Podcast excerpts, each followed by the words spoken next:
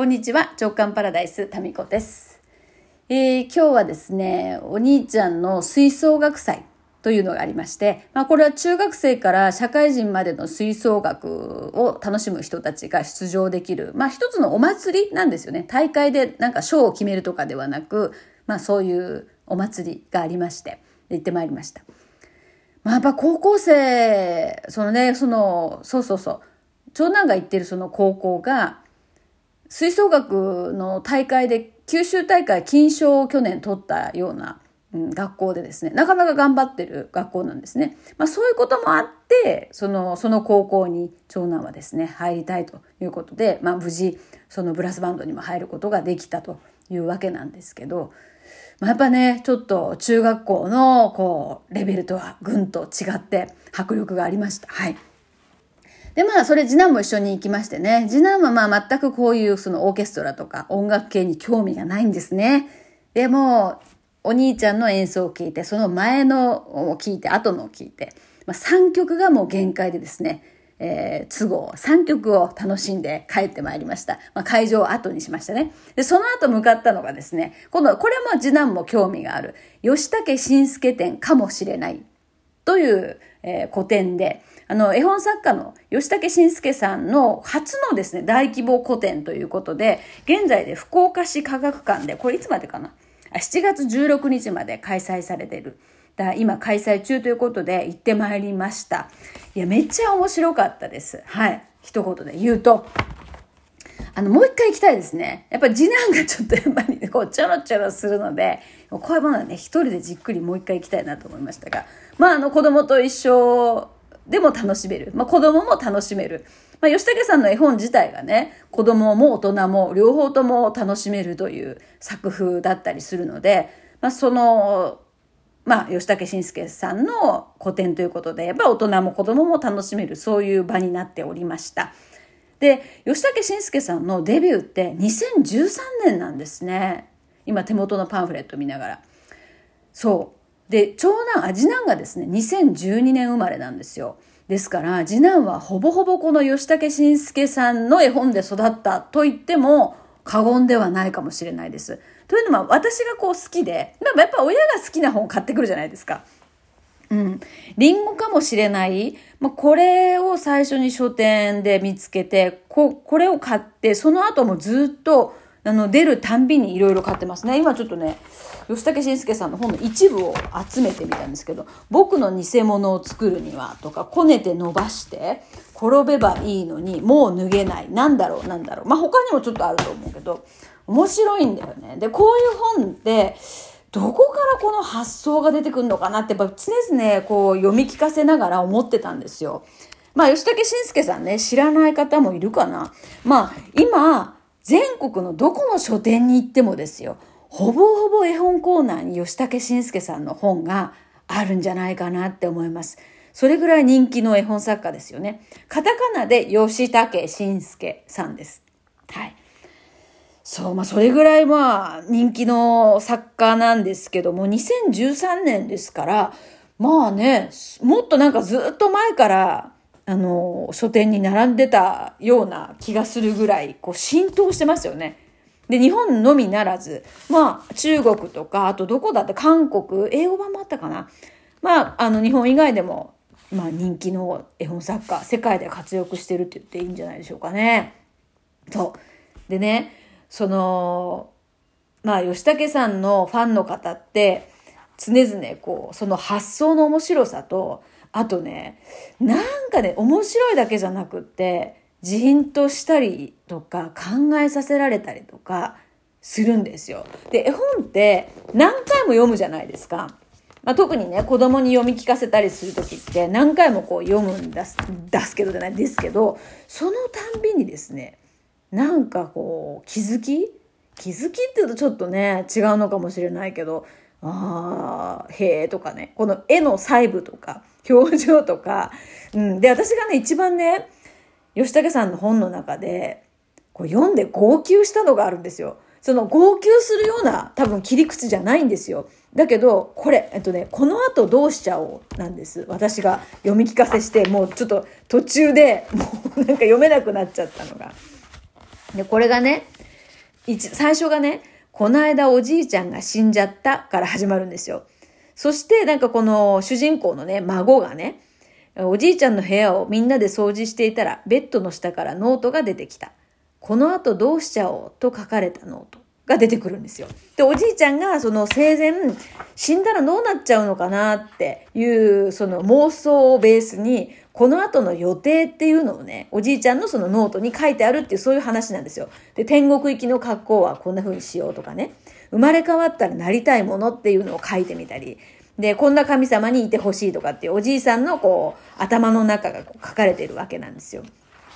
で、面白いんですよね、その発想が。なんだけど、そのずっとこう読み進めて面白い面白いなって思って読んでいくんだけど、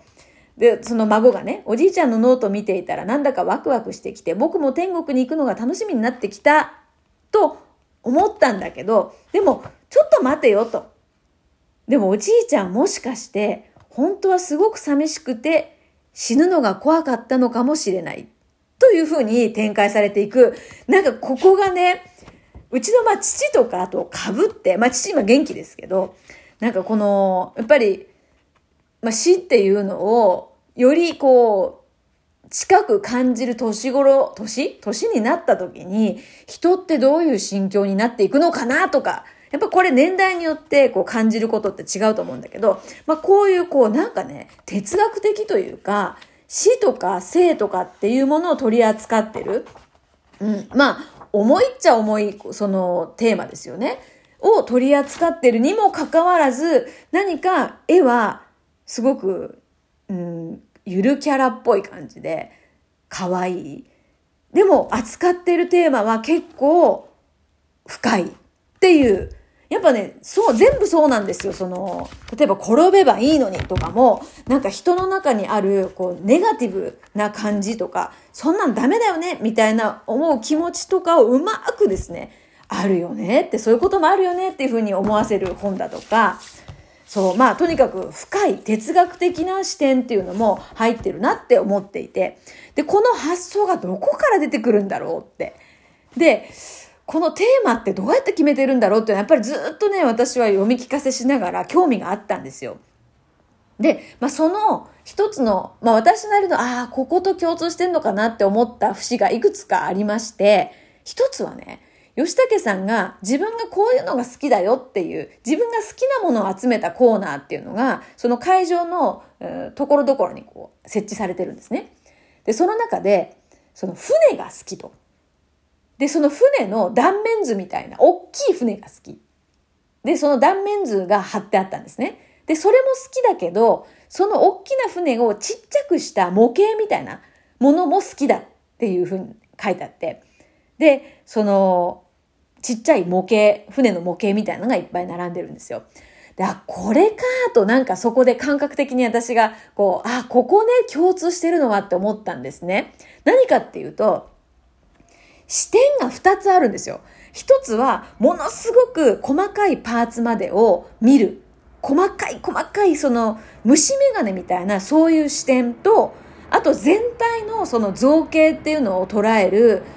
俯瞰した目、視点。で、この両方っていうのがあって、で、この俯瞰してみると、すごくまあ、もう超俯瞰すると物って単純になっていくじゃないですか。もう外側だけをこうシンプルに、えー、ラインで描くと、すごくシンプルに可愛らしくなりますよね。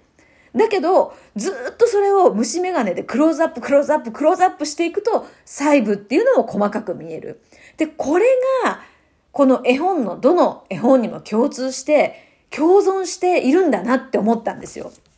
で、絵だけ見ると、すごくシンプルで可愛いんだけど、その細部の細部の、こう、吉武さんの頭の中でいろいろ考えているものが、この、なんていうかな、その細かい表現とかは絵の中にはないけれども、その存在してるんですよ。だから、一つの言葉にすごく深みがあったり、いろんな捉え方ができたりするんじゃないかなっていうふうに私は感じましたね。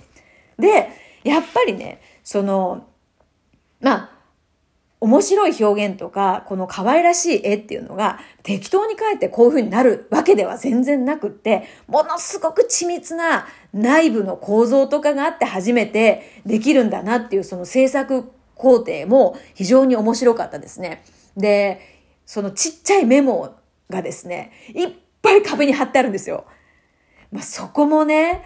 やっぱりなと。それもやっぱりその今回の展示会の構成自体も、その船の、船のなんか細かいところと全体が好きっていうのにも共通していて、絵本にもその細かいところと全体の面白さ、全体で見ると面白いみたいなのがあって、これがね、吉武ワールドの魅力の一つなんだろうなって思いましたね。だからこの、さっきね、ちらっとご紹介した、この後どうしちゃおうなんていう、このテーマは、生と死っていうものすごく大きなテーマじゃないですか。人類誰もが経験する、でも未知の世界で答えがちょっとよくわからない。死んでみないとわからない。そういうテーマですよね。で、ですけど、このおじいちゃんっていう、もう庶民のおじいちゃんっていう一、一ちっちゃいパーツの中のさらにおじいちゃんの頭の中のさらにちっちゃいこうメモみたいなパーツを見ることによって何か表現できるものがあるっていうか、なんかこのパーツ感と全体感、このなんかね、繊細さと大胆さみたいな、それが共存している面白さっていうのが、吉武ワールドの一つの魅力じゃないかなと思いましたね。まあ今日はですね、次男もいたり、まあ日曜日なんでちょっと人が多かったっていうのもありますので、まあ7月までまだちょっとね、7月16日までまだ期間がありますので、これね、もう一回ちょっとじっくり行ってみる価値はあるかなっていうぐらいね、このどうやってその絵本が生まれているのか、すべての源であるこの発想、アイデアがどうやって生まれるのかっていうのをですね、もう一回研究のために行ってみたいなって思いました。はい。吉武慎介店かもしれない。ぜひぜひ皆さんも